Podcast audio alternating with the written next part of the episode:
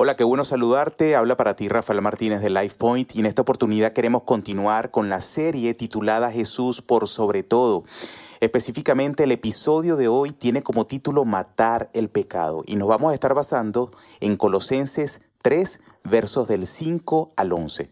Pablo en pocas palabras quiere decir específicamente en estos versículos, no juegues con el pecado, mátalo.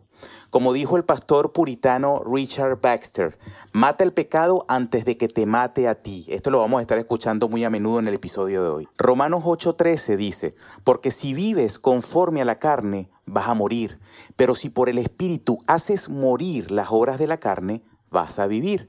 El pecado siempre se va a ver bien, es decir, apetecible, disfrutable, divertido. Si no fuera así, entonces no sería problema resistir el pecado.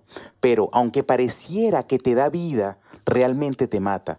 Pablo se vuelve muy específico al dar un par de listas de pecados en este capítulo. No puedes luchar contra el pecado de manera genérica o en un marco general. Si no lo nombras específicamente, no lo reconocerás ni tampoco te arrepentirás. Pablo enumera los pecados específicos que los esclavizaron hace dos mil años y lamentablemente son los mismos pecados que nos esclavizan hoy. La primera lista trata de los pecados sexuales. La ética sexual de la Biblia es diametralmente opuesta a la ética sexual del mundo. El mundo ve el sexo como recreación y solo placer, pero la Biblia dice que el sexo es algo mucho más profundo. La Biblia no dice que el sexo es un monstruo grande, malo y repugnante. No, todo lo contrario.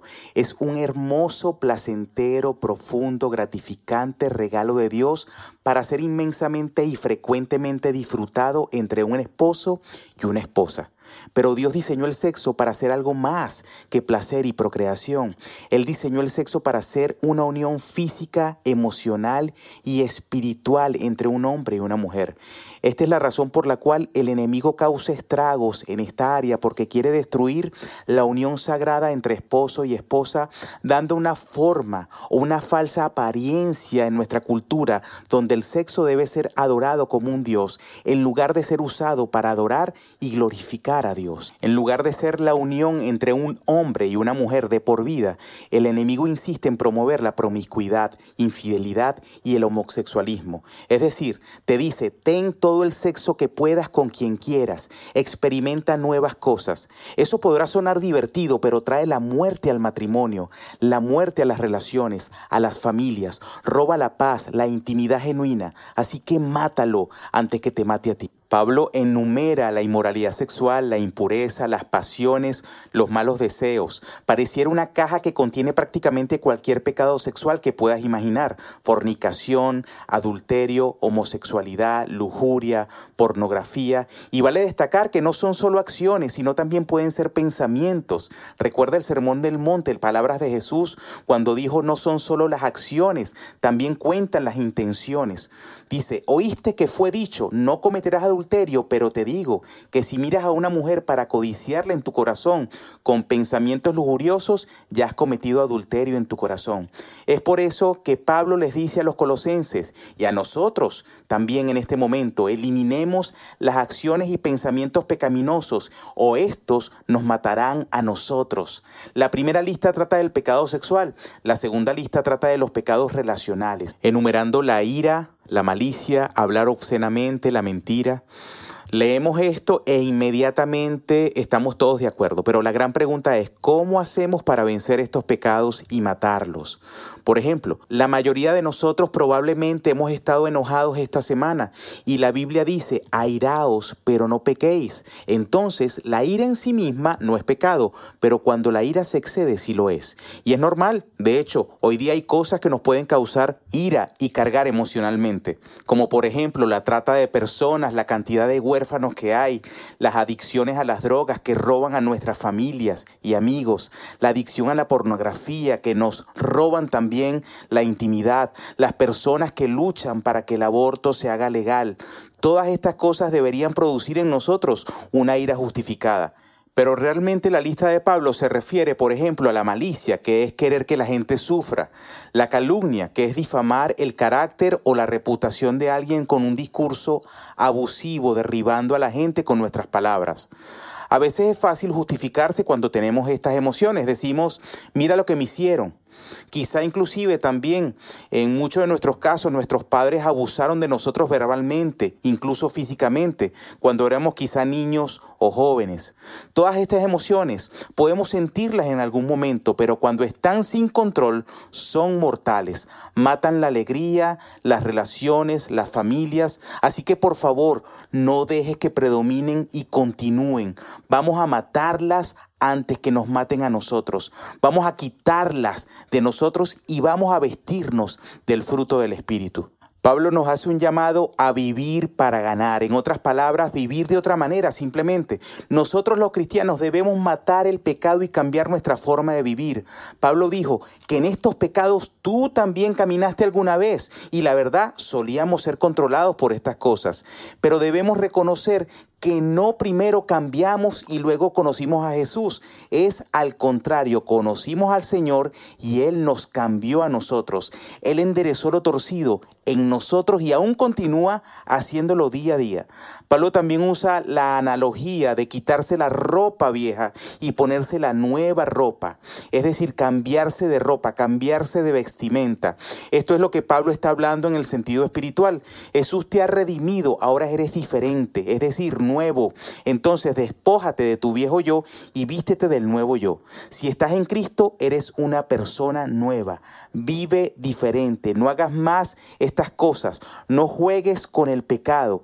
El versículo 6, Pablo dice que debemos matar el pecado y vivir para ganar, porque un día vendrá la ira de Dios. Un día Jesús regresará y Dios juzgará al mundo y bajará su ira sobre los que lo rechazaron.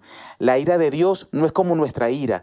La ira de Dios es su justa respuesta al pecado e injusticia. Su ira es justa porque Él es santo, justo y lo sabe todo. Nosotros no somos perfectos y no lo sabemos todo. Debemos matar el pecado y vivir para ganar, porque la ira de Dios vendrá y será derramada sobre aquellos que lo rechazaron. Por favor, escucha esto. Los cristianos son salvos de la ira de Dios porque Él derramó su ira sobre su Hijo en la cruz por nosotros. O Jesús paga por tu pecado o lo harás tú mismo. O Jesús sufrió la ira de Dios por ti o tú lo harás.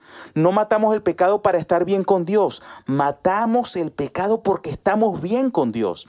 Es solo estando bien con Dios que podemos matar el pecado.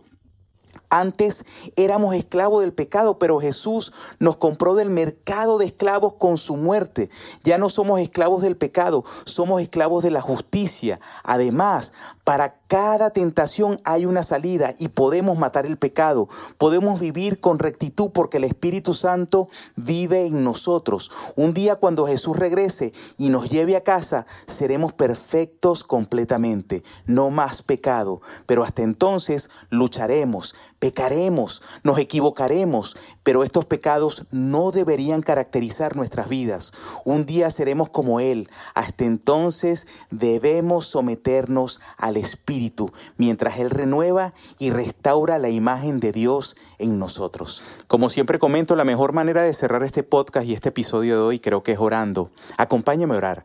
Dios, gracias por enseñarnos. Gracias porque a medida que comprendemos el Evangelio nos damos cuenta, Señor, de la necesidad que tenemos de ti. Necesitamos, Señor, que tú sigas derramando tu gracia en nosotros para nosotros poder matar el pecado definitivamente. Guárdanos, Señor, de la tentación, líbranos del mal y, Señor, provee tu salida ante cada circunstancia y ante cada situación que nos podamos encontrar. Padre, queremos ponernos en la nueva vestidura, queremos ponernos ese nuevo ropaje que tú nos das.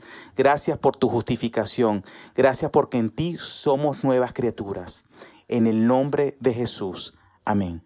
Y si tú quieres conocer más sobre Jesús y conocer más sobre nosotros, te invito a que visites nuestro sitio web lifepointchurch.com slash español y también si estás acá en los Estados Unidos, en el estado de Tennessee, puedes visitarnos. Nos gustaría conocerte. Estamos ubicados en la 506 Legacy Drive, Smyrna, Tennessee 37167. Todos nuestros servicios con interpretación simultánea al español son los domingos a las 10 y 45 de la mañana. Recuerda también compartir este podcast porque de seguro hay alguien que necesita escucharlo. Dios te bendiga.